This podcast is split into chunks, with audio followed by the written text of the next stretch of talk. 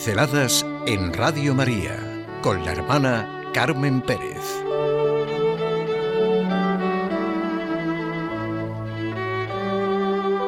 Llamados a volver a Dios y al hermano.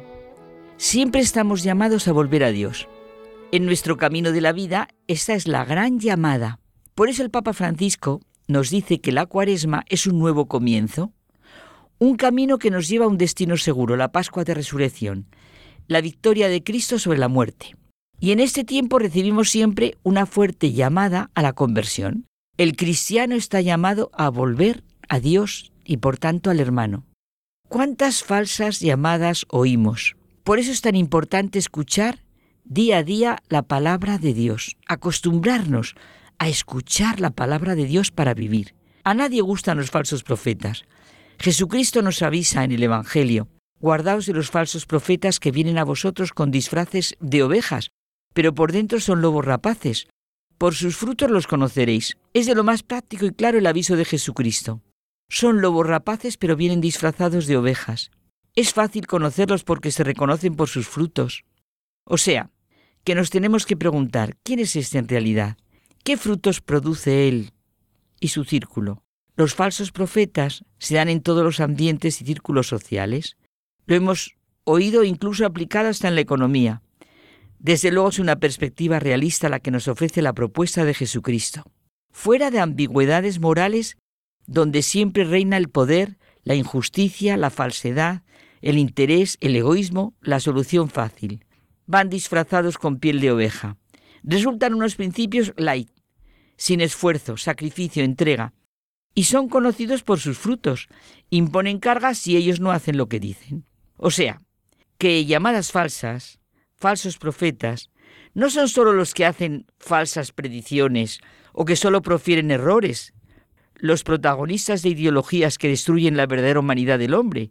Falsos profetas son también sencillamente hombres cuyo criterio no es el amor al hombre en Dios. Están más a la escucha de los intereses, de los criterios del mundo que de Dios.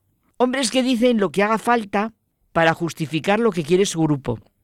Halagan a la opinión pública según los tiempos y las circunstancias, al poder, al que manda, a la masa. Se comprometen en el momento preciso en que el compromiso comienza a reportarles más ventajas que riesgos. Hombres que siempre pretenden estar a la última. Algunos no profieren errores, pero su actividad es cuando menos vanidosa, y no es algo que hace crecer a la persona, sino que la denigra y humilla. Soslayan plantear los auténticos problemas que requieren discernir la amenaza de corrupción que implican. Se le reprocha al cristianismo engendrar fanatismo. Bueno, siempre habrá fanáticos, como siempre hay en muchos hipocresía. Basta que seamos hombres. Pero esos también son falsos profetas pero que en eso se muestren como cristianos, ah, eso es otro cantar completamente distinto, eh, algo completamente distinto. La fe cristiana, realmente vivida, salva de todo fanatismo. Excluye todo fanatismo, dice Henry de Libac, porque lleva el verdadero amor. Es un tópico decir que la llamada de Dios, amar en Dios, por el amor de Dios, es algo frío y de pura conveniencia. Es que entonces no sabemos lo que es por mucho que nos creamos que sí lo sabemos, porque la verdad es que no hay nada más profundo que sentir la llamada de Dios, que amar en Dios, que actuar por el amor de Dios.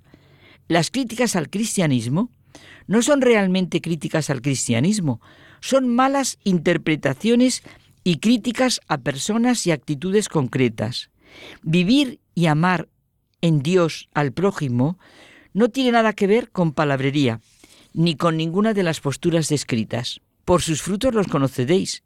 Vivir y amar en Dios es amar al prójimo en su vocación, en la llamada de Dios a la vida que le constituye. Amarlo en lo más íntimo de sí mismo. Amarlo con el único amor que, yendo más allá de su situación concreta, de sus cualidades y defectos, le alcanza en su singularidad más viva e irreductible. Es amarlo Aquí está el meollo de la caridad cristiana como Dios lo ama, en el amor que Dios le tiene y que le ha hecho ser, con ese amor con el que Él le considera su Hijo. Por eso decimos Padre nuestro y los demás hermanos. Para ponernos un poco en esa experiencia, Pensemos en la persona que más nos cuesta, en la persona que menos aceptamos, que más rechazamos, pues la persona más estúpida y sin interés con la que podamos hablar está ante la mirada de Dios, cobijada por su amor. Y pensemos, Dios la ama, es hija de Dios. Ser cristiano es abrirme a ese reconocimiento, a ese amor, porque Dios es amor. Nuestra alegría no puede consistir en frivolidad, superioridad o presunción. Lewis, el autor de las Crónicas de Narnia, lo expresa así. Nuestra caridad debe ser un verdadero y venturoso amor que siente profundamente los pecados sin merma del amor al pecador. No mera tolerancia o indulgencia que suponen una parodia del amor, como la ligereza del regocijo. Y la afirmación de San Juan es bien fuerte. Quien dice que ama a Dios y no ama a su hermano es un mentiroso. Es muy fuerte, ¿eh? Quien dice que ama a Dios y no ama a su hermano es un mentiroso. Por sus frutos los conoceréis y por nuestros frutos nos conoceremos. Lo que se nos pide a los cristianos es claro, sinceridad en el bien. Nuestra actitud cristiana no será auténtica mientras no derribemos las cercas de nuestro egoísmo ante los demás. Tengo que colocarme en el lugar del prójimo y preguntarme, si yo fuera él, ¿qué querría que me hicieran? En la medida en que yo obre en consecuencia, practicaré la verdadera caridad cuanto quisierais que os hagan a vosotros los hombres, hacédselo vosotros a ellos.